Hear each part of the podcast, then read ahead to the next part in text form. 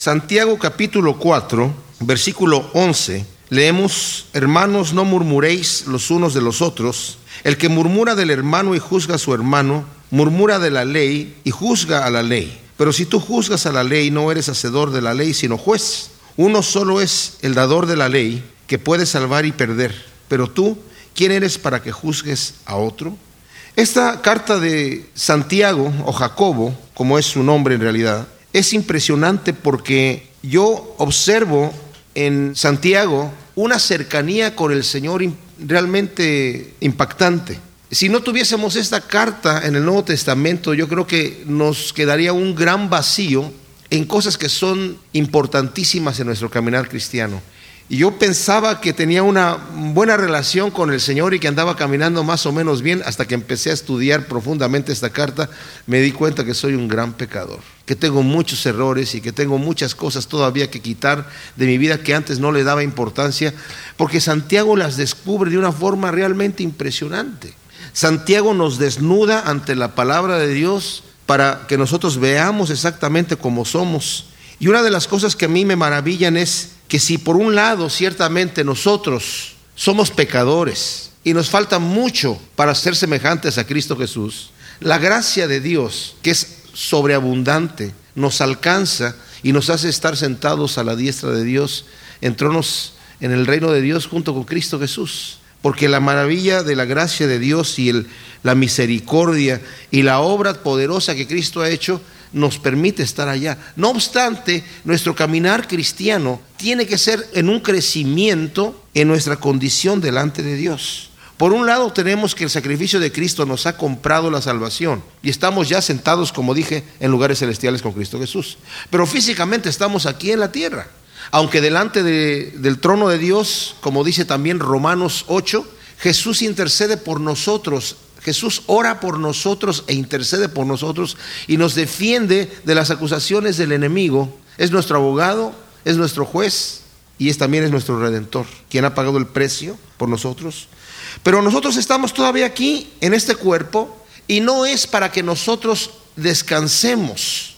De hecho, vamos a ver en este pasaje que vamos a estudiar esta mañana, cómo es que el Señor también le interesa lo que nosotros hacemos para Él. Le interesa que nosotros pongamos por obra lo que el Señor ha puesto en nuestras manos. Gran parte de las parábolas que Cristo habla y nos enseña es acerca de la responsabilidad que nosotros tenemos como cristianos de poner a trabajar los talentos que el Señor nos ha dado. De otra manera nos vamos a hallar culpables. Y ya nos ha dicho Santiago acerca de la fe, que esta, nuestra fe tiene que estar produciendo obras, que nuestra fe tiene que demostrarse en nuestra vida, primeramente en la confianza que tenemos con Dios, sabiendo que todas las situaciones que nos afligen vienen con un propósito de parte de Dios.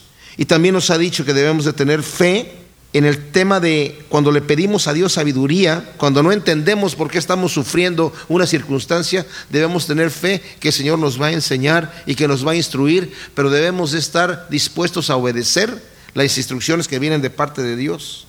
Y una de las cosas que me maravilla también es cuando habla y nos dice que cuando alguien es tentado a hacer el mal, esto no viene de parte de Dios, sino de parte de nuestra concupiscencia, de parte de nuestra carnalidad, que nosotros somos tentados, dice, por nuestra concupiscencia, y la concupiscencia, dice, una vez que ha concebido, da a luz el pecado.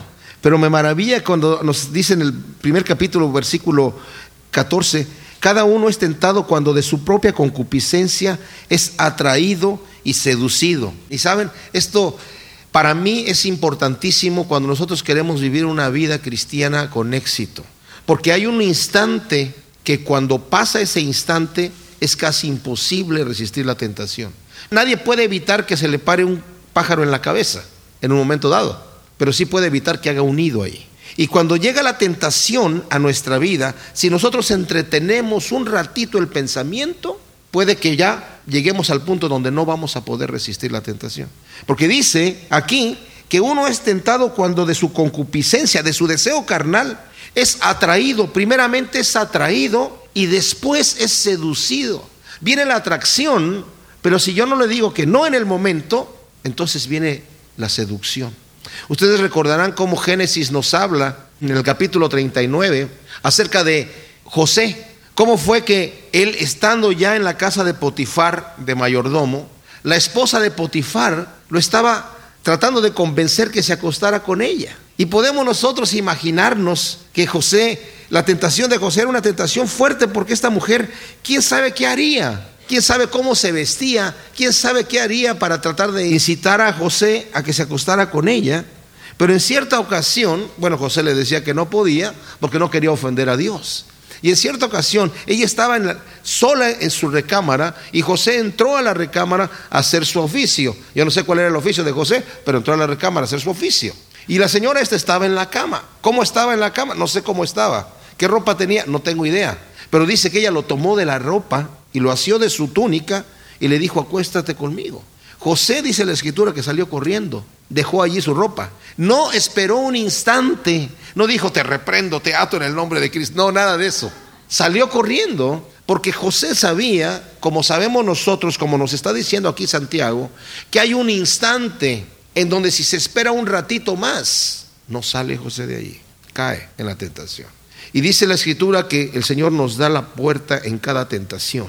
Pero cuando nosotros no vemos la puerta porque no la queremos ver, cuando nosotros nos esperamos, entretenemos el pensamiento, llega un momento en donde la puerta desaparece, porque ya no la vemos, porque la tentación nos toma. Y esto es también el tomar la decisión, el decidir, yo no me voy a contaminar, no voy a pecar, cuando venga la tentación inmediatamente la voy a resistir, la voy a rechazar, también es un fruto de la fe. Y nos ha estado hablando también acerca de que debemos ser prontos para oír y tardos para hablar, porque nuestra lengua nos va a meter en problemas. Y una vez que hemos escuchado, también nos dice, no seas oidora olvidadizo, sino pon por obra aquello que has escuchado. Y esto, mis amados, también es una demostración de mi fe. Si yo no tengo todos estos frutos de los cuales me ha estado hablando aquí, entonces no tengo fe. También me dice, si alguno que se cree religioso no sabe refrenar su lengua, es hipócrita, su religión es vana, en realidad no tiene ninguna relación con Dios. Si no sabe refrenar su lengua, si no tiene compasión del necesitado, su fe es vana. Si no vive una vida recta, su fe es vana. Fíjense qué especial, Jesucristo sí pagó por nuestros pecados y todo, pero yo tengo una gran responsabilidad para vivir una vida recta y santa delante de Dios. Y el Señor me va a llamar a cuenta si no lo hago así. Me voy a encontrar falto delante de Dios. Porque el precio ha sido pagado. Pero también como vimos en Hebreos, aquella persona que peca deliberadamente está pisoteando la sangre de Cristo. Está burlándose del sacrificio de Cristo Jesús. También nos ha hablado acerca de la parcialidad, del hacer acepción de personas y preferir a los que de alguna manera de los cuales podemos tomar ventaja y de discriminar al pobre, también es una muestra de falta de nuestra fe. Así que nos ha dicho que la fe sin obras es muerta, nos habló mucho de la lengua y ahora en este tema que vamos a, tocar aquí nos va a hablar también acerca de la lengua.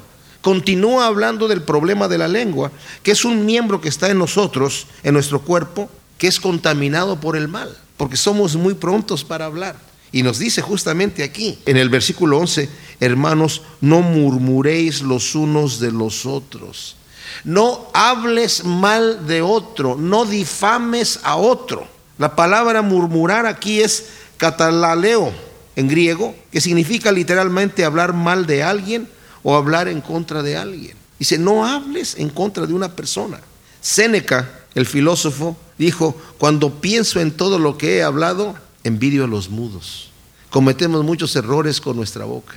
Si leemos, por ejemplo, el Salmo 50, en el versículo 19 y 20 nos dice lo siguiente, tu boca metías en mal y tu lengua componía engaño. Tomabas asiento y hablabas contra tu hermano, contra el hijo de tu madre, ponías infamia.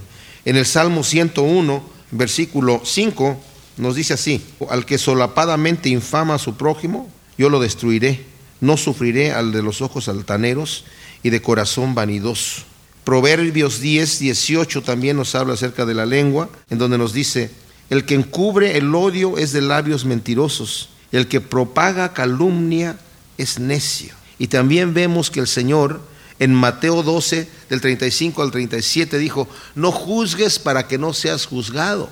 Con la medida con que tú juzgas vas a ser medido. Y generalmente hablamos mal de una persona y vemos los pecados en las personas que nosotros también tenemos. Hemos ya hablado cuando estuvimos estudiando acerca de la lengua, que no por el hecho de que algo sea verdad necesita ser dicho. Cuando va a ser un daño, debemos de mantenerlo nosotros en silencio. No porque algo sea verdad necesita ser dicho. Vemos que Santiago prácticamente 20% de su carta nos habla acerca de la lengua. La evidencia de un cristianismo verdadero en nosotros es una lengua controlada o refrenada. Cuando nosotros difamamos a otro, lo hacemos para exaltarnos a nosotros mismos. Porque cuando nosotros estamos difamando a una persona, obviamente estamos criticando algo negativo en la persona y nosotros decimos yo no soy así. De otra manera, no nos atreveríamos a hablar así. Ahora, hay gente que es muy hipócrita y que habla mal de personas que están haciendo lo que ellos también están haciendo. Yo no sé si ustedes recordarán hace tiempo, muchos años atrás, cuando hubo este escándalo del predicador de PTL, Jim Baker, que tuvo un escándalo moral y también financiero, que fue a parar a la cárcel.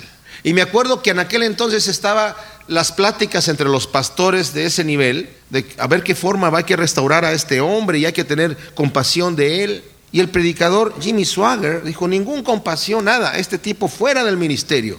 Y así como con demasiada hazaña había metido un juicio terrible. Y recuerdo que este señor Jim Baker, o sea, fue, eso fue un escándalo para el Evangelio terrible. Envió un investigador privado para que investigase la vida de este señor Jimmy Swagger. Y lo encontraron con una prostituta. Fue eso terrible, fue terrible, porque yo me acuerdo que salió en una revista de Playboy. En una revista de Playboy sacaron un artículo impresionante de este hombre. A mí me tocó, porque estábamos haciendo suertes entre los pastores ahí, ¿quién va a comprar la revista para leer el artículo? Y pues era una vergüenza, ¿verdad? Eh, entrar a una tienda donde la gente sabe que yo soy un pastor y a comprar un Playboy. Y me tocó a mí, entonces cuando la compré la revista, el tipo de la tienda me dijo, esta es la revista más vendida. Cuando abrimos la página para ver el artículo, había una, un gran letrero que decía solo Cristo salva y la prostituta con la cual fue encontrado este predicador estaba con un abrigo así abierto, desnuda, al lado del letrero que decía solo Cristo salva. Se estaban burlando de Cristo, no tanto del predicador, se estaban burlando del Evangelio. Y todo el artículo era una burla al Evangelio. Pero ¿a qué voy con esto? solamente para decir que es muy fácil condenar a otra persona y empezar a ver los defectos que tiene otra persona sin antes ver los que tiene uno mismo. Por eso dice el Señor, no juzgues, porque con la vara con la que tú mides vas a ser medido.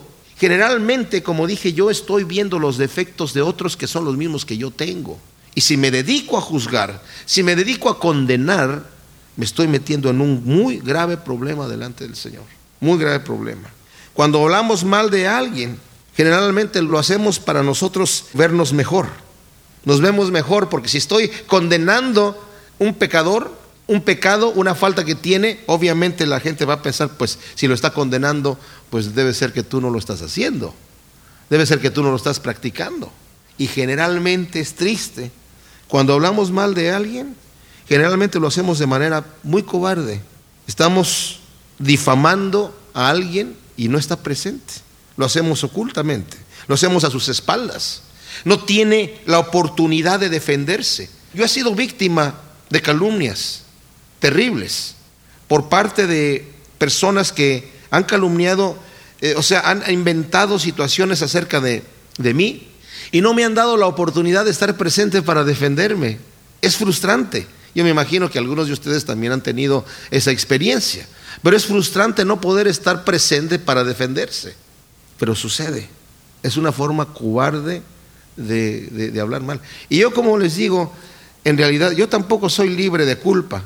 Yo también he cometido el pecado, el error, el pecado, de hablar mal de otras personas cuando no están presentes. Y saben qué, mis amados, esta carta es para nosotros. Cuando nos dice anteriormente, pecadores, lavad las manos, límpiense las manos, nos está hablando a nosotros, no es otro grupo de personas. Cuando está diciendo no murmures, ¿por qué nos está diciendo que no murmuremos? Porque murmuramos. Es un pecado que lo tenemos todos. Es un mal que lo tenemos todos y que necesitamos quitarlo. Por eso dije yo, Santiago me ha revolcado y me ha mostrado que realmente hay mucha maldad en mi vida que yo tengo que purificar, que tengo que purgar, que tiene que salir.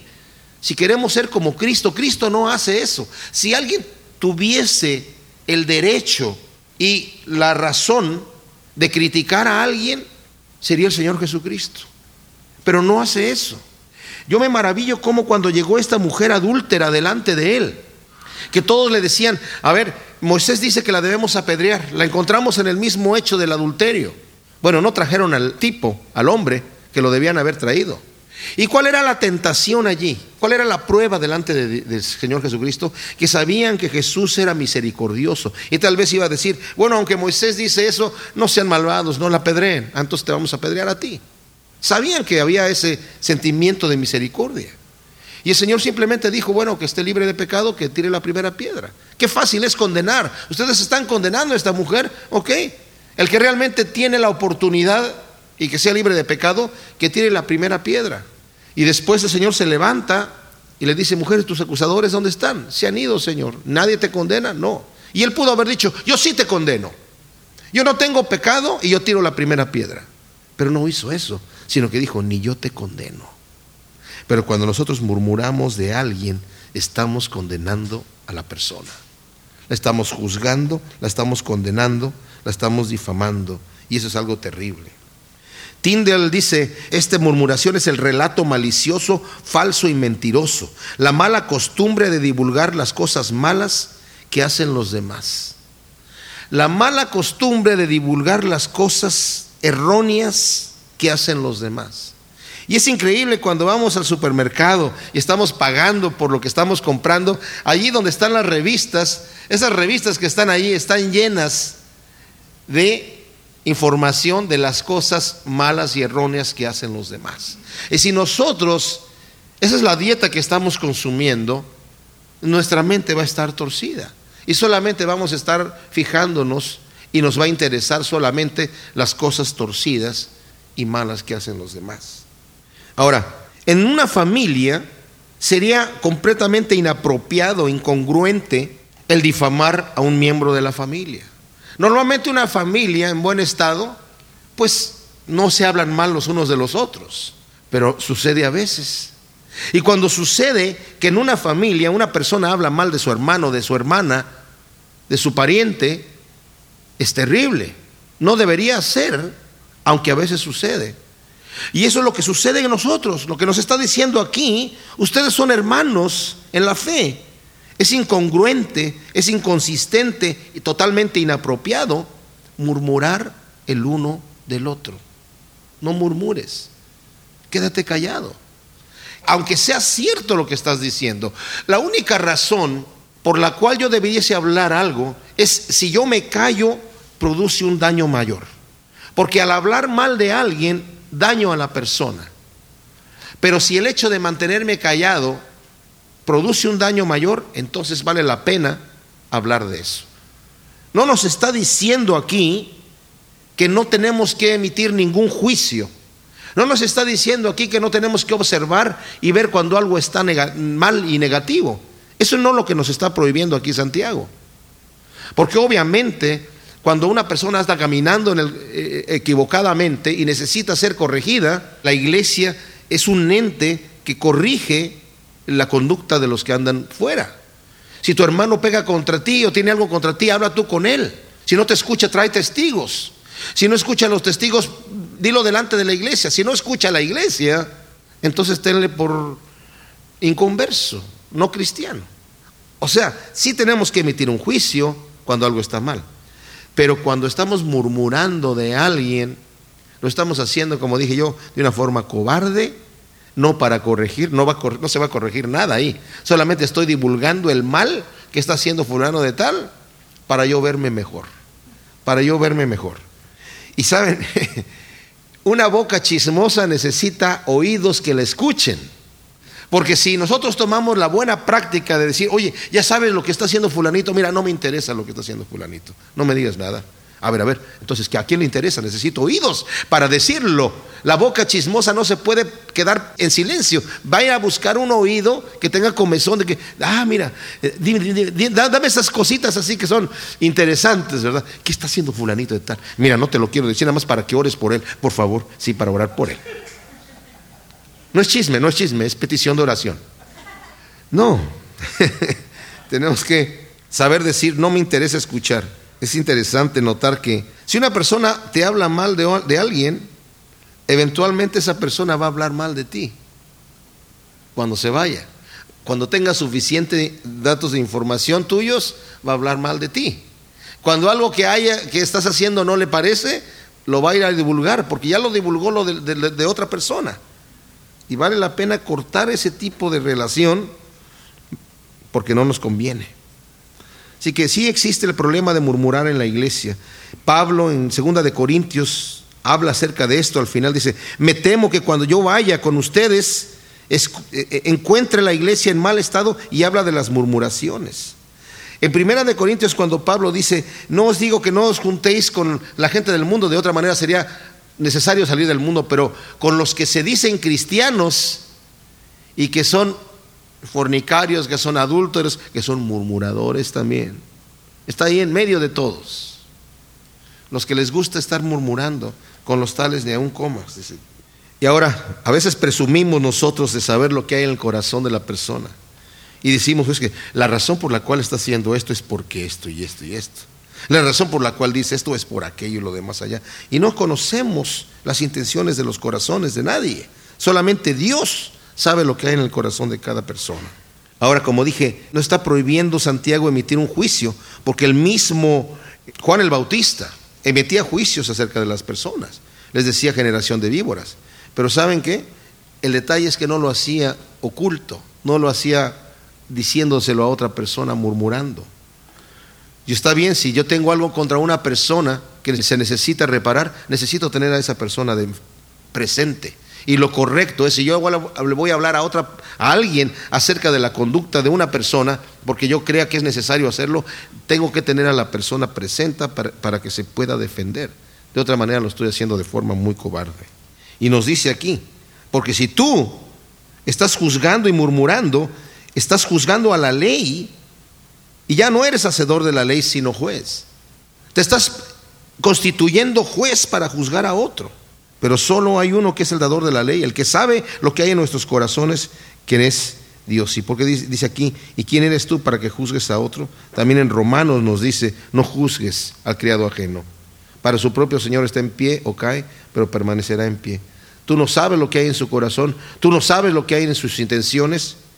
Tú puedes ser que estés juzgando diciendo es que realmente lo está haciendo con mala intención, pero no sabes lo que hay en su corazón. Solamente Dios sabe lo que hay en el corazón del hombre y no debemos juzgar.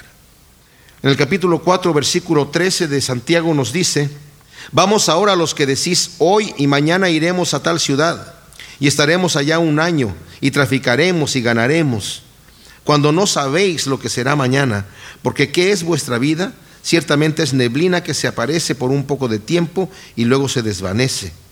En lugar de lo cual debíais decir, si el Señor quiere, viviremos y haremos esto o aquello, pero ahora os jactáis en vuestras soberbias, toda jactancia semejante es mala, y al que sabe hacer lo bueno y no lo hace, le es pecado.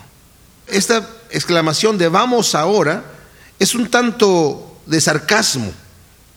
Puede, la Biblia textual lo traduce, venga ahora, eh, también puede ser, escuchen ustedes, pero es un tanto sarcástica porque nos está diciendo, ustedes que dicen, hoy y mañana iremos a tal ciudad y estaremos allá un año y, y traficaremos y ganaremos, cuando no sabes lo que será de mañana, porque no sabemos, no tenemos control de nuestra vida, donde dice en el versículo 15, en lugar de lo cual debías decir, si el Señor quiere, viviremos y haremos esto aquello, no tanto es la, forma coloquial de utilizar la frase, ¿verdad? Nos vemos mañana si Dios quiere. Bueno, estaremos aquí, vamos a ensayar si Dios quiere. O el, domingo, Dios mediante, nos vamos a ver. O sea, lo utilizamos a veces, no le damos la importancia de lo que está diciendo aquí. Esta exhortación de Santiago va contra la arrogancia que a veces nosotros podemos tener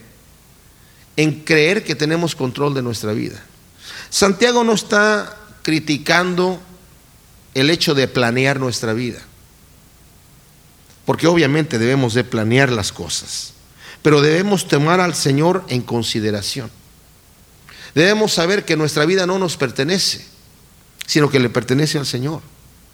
Y nosotros de nuestra vida realmente, si somos cristianos y si nuestra fe está puesta en el Señor, vamos a darnos cuenta que Él tiene control de nuestra vida y que nos conviene que el Señor controle nuestra vida. Eh, podemos tener un cristianismo un tanto pasivo en el sentido de decir, bueno, sí, yo, mi vida le pertenece al Señor, pero yo tengo mi propia agenda para hacer lo que yo tengo que hacer. Y eso suena muy práctico, suena bastante inteligente. Yo me acuerdo que en cierta ocasión trabajé en un ministerio en donde se empezó a tornar el ministerio un tanto corporativo. Y hay iglesias que esa es la visión que tienen. Ven una corporación, la forma en la que está establecida la corporación, la forma en la que está manejada y lo, y lo implementan en, la, en el ministerio de la congregación.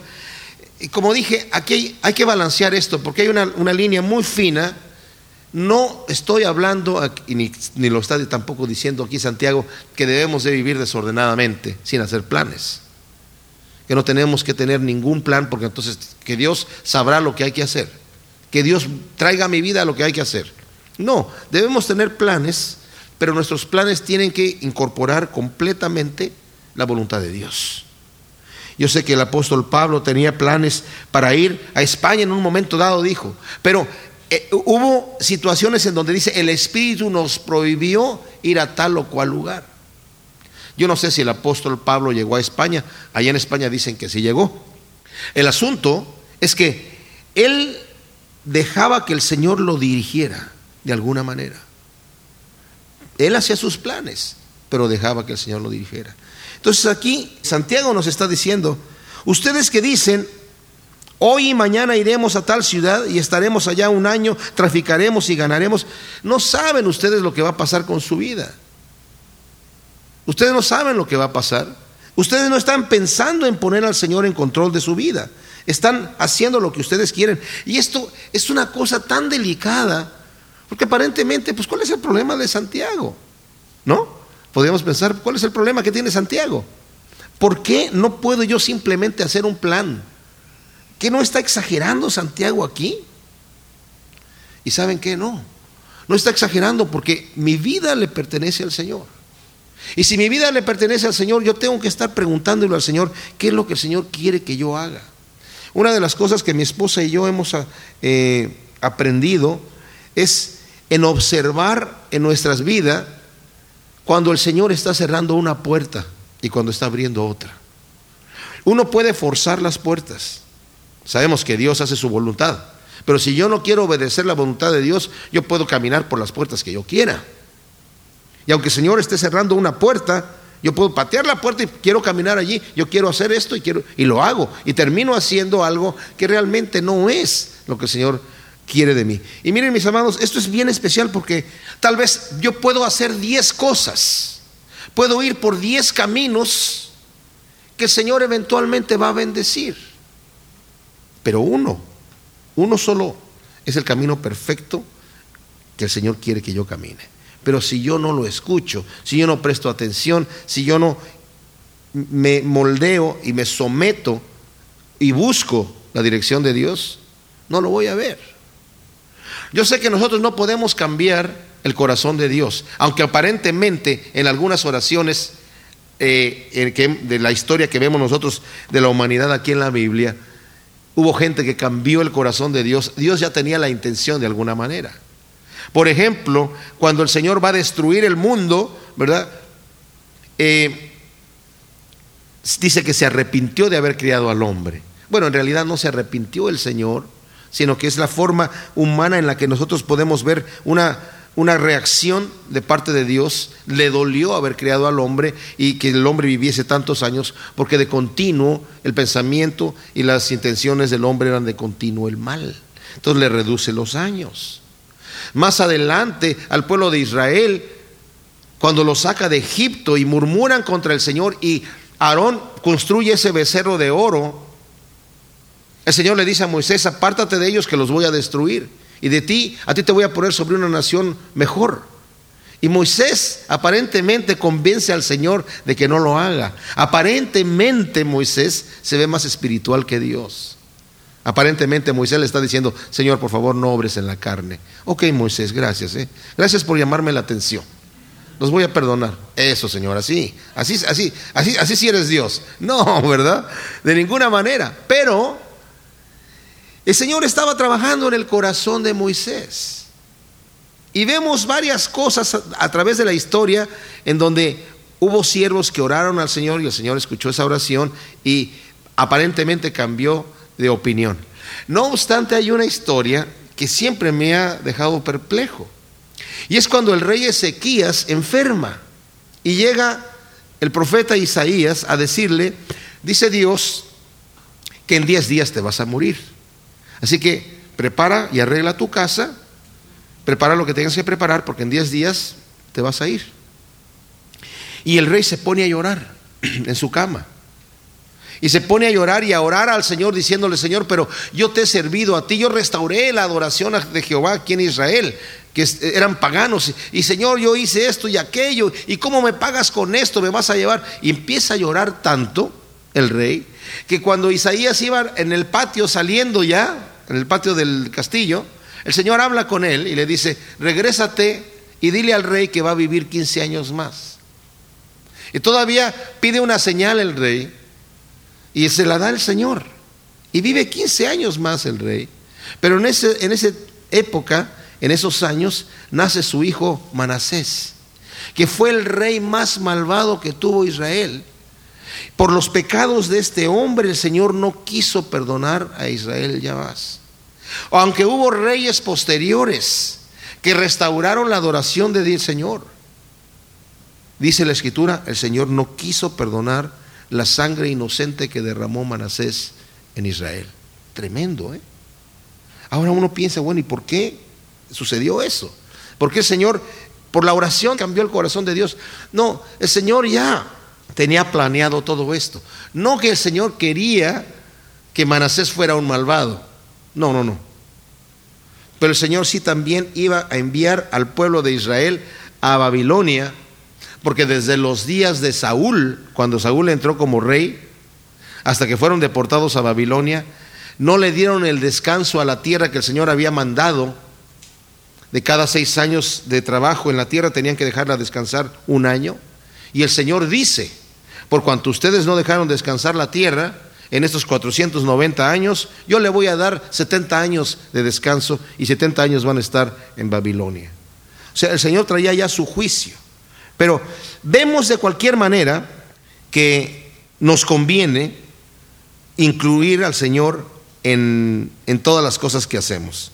Si leemos, por ejemplo, en Primera de Juan, capítulo 5, 14 y 15, dice, esta es la confianza que tenemos en Él, que si pedimos alguna cosa conforme a su voluntad, Él nos oye. Y si sabemos que Él nos oye en cualquier cosa que pidamos, sabemos que tenemos las peticiones que le hayamos hecho. Yo he compartido con ustedes que cuando yo recién conocí al Señor y empecé a leer que donde dos o tres se reúnan en mi nombre, toda cualquier cosa que me pidan, yo la haré. El que pida con fe, yo le voy a hacer lo que pida. Pensé yo que me había sacado la lotería, ¿verdad? Y cuando llegué a este versículo de primera de Juan, el que pida cualquier cosa conforme a su voluntad, dije yo, ay, pues entonces tiene que ser de acuerdo a su voluntad. Y yo lo vi como una cosa negativa, pensando, pues sí, ¿qué tal si Dios no quiere? ¿Qué tal si yo le estoy pidiendo al Señor algo y luego tiene que ser conforme a su voluntad? ¿Qué tal si Él no quiere? Pero me doy cuenta ahora, obviamente, que si Dios no lo quiere para mí, yo no lo quiero tampoco. Si Dios no quiere que yo vaya y trafique y gane y vaya a esta ciudad, como dice aquí, los que ustedes están diciendo voy a hacer esto y aquello, si Dios no quiere eso para mí, yo no quiero caminar por esa puerta. Si Dios está cerrando una puerta, no me conviene entrar por ella, por muy bueno que parezca, por muy inocente e insignificante. Yo antes me quejaba con el Señor cuando veía que Dios me estaba dirigiendo a algún punto donde yo no quería ir, yo quería ir para allá. Y le decía a veces en mis oraciones, Señor, ¿qué te cuesta? Dame chance, dame la oportunidad. A ti no te crea ningún problema. Pero yo no entendía que el Señor realmente quiere lo mejor para mí y me está guiando en la mejor dirección. Y cuando yo tengo esta confianza, no voy a empezar a, hacer esto que está diciendo aquí Santiago. Yo voy a hacer, yo voy a planear eh, y, a Dios no lo tengo en cuenta en las planaciones que yo tengo. Como dije, está bien planear, pero tengo que planear de acuerdo a la voluntad de Dios. Y es tan importante cuando yo veo la... Cuando empiezo a planear de acuerdo a la voluntad de Dios, empiezo a ver eh, las prioridades que realmente valen. Como el Señor en el Sermón del Monte dijo, no te preocupes por el día de mañana, no te afanes por el día de mañana. Ni siquiera te preocupes por lo que vas a comer o por lo que vas a vestir, que son en realidad necesidades vitales, vitales. No me está diciendo, Señor, no te preocupes por comprar dos autos o tener una mejor casa, sino las necesidades vitales por las cuales nosotros debemos pensar, bueno, el que no planea para lo que va a comer o para lo que va a vestir, pues definitivamente es totalmente irresponsable. Pero el Señor me dice, tú no te afanes por eso, no es que no me esté, no que no me ocupe, tengo que trabajar, tengo que proveer para mi casa. Tengo responsabilidades que hacer, pero tengo una prioridad mayor y esa prioridad mayor es buscar el reino de Dios y su justicia y todo lo demás va a ser añadido. Cuando yo busco el reino de Dios y su justicia, voy a ver en la perspectiva correcta las demás cosas que estoy planeando, porque las estoy planeando de acuerdo a la voluntad de Dios. Ya no voy a planear de acuerdo a mi propia voluntad, sino de acuerdo a la voluntad de Dios. Y es tan exquisito poder descansar en el Señor cuando sabemos nosotros que estamos haciendo su voluntad. Y si padecemos necesidad es porque el Señor quiere que padezcamos necesidad. Y si tenemos abundancia es porque Dios nos ha bendecido y quiere que tengamos abundancia. Cuando Pablo dice yo he aprendido a padecer necesidad y a tener abundancia, significa he estado descansado en lo que el Señor a su bien ha tenido por bien darme en el momento. El Señor ha prometido que no voy a padecer, que, que no va a dejar a sus hijos mendigar pan. Ok, estoy descansado en eso. Pero si en un momento dado el Señor quiere probarme y quiere ponerme en necesidad, yo sé que tengo que pasar por esa puerta y no voy a juzgar, no voy a quejarme, no voy a criticar. Es el momento de la prueba, simple y sencillamente. Así que lo que está diciendo aquí Santiago es, descansa en el Señor, involucra a Dios en tus planes y entonces sí, si Dios quiere, voy a ir allá. Ya no es el coloquial, ¿verdad? Dios mediante, sino si Dios quiere yo vaya a tal lugar, lo voy a hacer. Y si no, que el Señor me cierre la puerta. Como dije, mi esposa y yo hemos pasado por muchas cosas, hemos ido de muchas aventuras, hemos viajado mucho, hemos ido a vivir a diferentes países, cuando hemos sentido que el Señor nos ha llevado. Y es exquisito poder descansar en Él sabiendo, el Señor abrió esta puerta, que bien, y ahora la cerró, perfecto, nos vamos para allá. Ahora abrió otra puerta, ahí estamos. La cerró, nos movemos. Es exquisito descansar en el Señor cuando sabemos que el Señor nos está guiando en las diferentes cosas. De maravilla cuando, como les dije, he viajado mucho, a veces cuando estamos en algún aeropuerto y hay un retraso de un vuelo por situaciones del clima.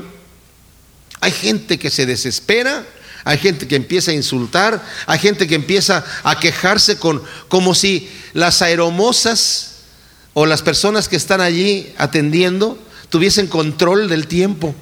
Ay, Señor, perdóneme, sí, ¿verdad? Debería haber de parar la lluvia. Ok. No, no tienen control de esas cosas. Y a veces se, pierde. Yo, a mí me ha pasado que he perdido la conexión de un vuelo y me he quedado 24 horas en el aeropuerto porque el siguiente vuelo sale dentro de 24 horas. Y es frustrante quedarse 24 horas en el aeropuerto. Pero uno piensa, bueno, por algunas razones el Señor permitió lo que permitió.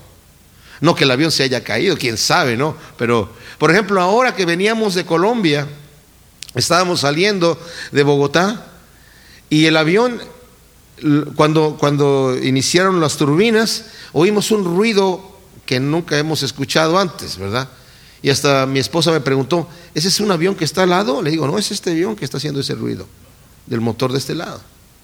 Y el avión ya iba saliendo y de repente se regresó. Y dijo, señores, nos dijo el capitán, nos vamos a regresar porque un aire acondicionado no funciona. Y luego cuando ya estaba el, avión allí en tierra nuevamente, nosotros en la sala esperando, estoy viendo que le están revisando una turbina. Le digo a mi esposa, yo no sabía que este avión volaba con aire acondicionado. Era la turbina la que estaba mal y tuvieron que cambiar de avión y nos tardamos, bueno, fue un vuelo terrible, nos tardamos como otras 12 horas allí en el aeropuerto antes de que saliera el siguiente vuelo pero me acuerdo que mi esposa me dijo una cosa, por algún motivo está pasando esto. Pues el motivo es que había un motor malo, ¿verdad? Y Dios sabía eso. Y nosotros quedamos tranquilos, había mucha gente que estaba desesperada y que estaba molestísima, pero yo me quedo pensando, bueno, el Señor tiene un propósito aún en estas cosas adversas. Y qué bueno que nos dimos cuenta que el motor estaba malo antes de que el, avión estuviese en el aire, porque si no hubiera sido trágico que estuviese a medio camino con un motor malo. Así que prefiero esperarme 12 horas y que tengan un buen avión ahí con un buen motor. Y qué bueno que cambiaron el avión, porque cuando empezaron a reparar la turbina yo estaba como, ay, no sé si quiero subirme otra vez a ese avión en particular. El Señor tiene control de todas estas cosas. Voy a volver a leer del versículo 13. Vamos ahora, los que decís hoy y mañana iremos a tal ciudad y estaremos allá un año y traficaremos y ganaremos cuando no sabéis lo que será mañana porque ¿qué es vuestra vida? Ciertamente es neblina que aparece por un poco de tiempo y luego se desvanece. En lugar de lo cual deberías decir, si el Señor quiere viviremos y haremos esto o aquello, pero ahora os jactáis en vuestras soberbias, toda jactancia semejante es mala. Cuando nos habla de jactarnos, estamos tratando nosotros de decir, yo tengo control de mi vida. Yo tengo control y voy a hacer las cosas a mi manera. ¿Ustedes sabían que la canción más solicitada acá en Estados Unidos, en los funerales seculares, es a mi manera? I did it my way en inglés.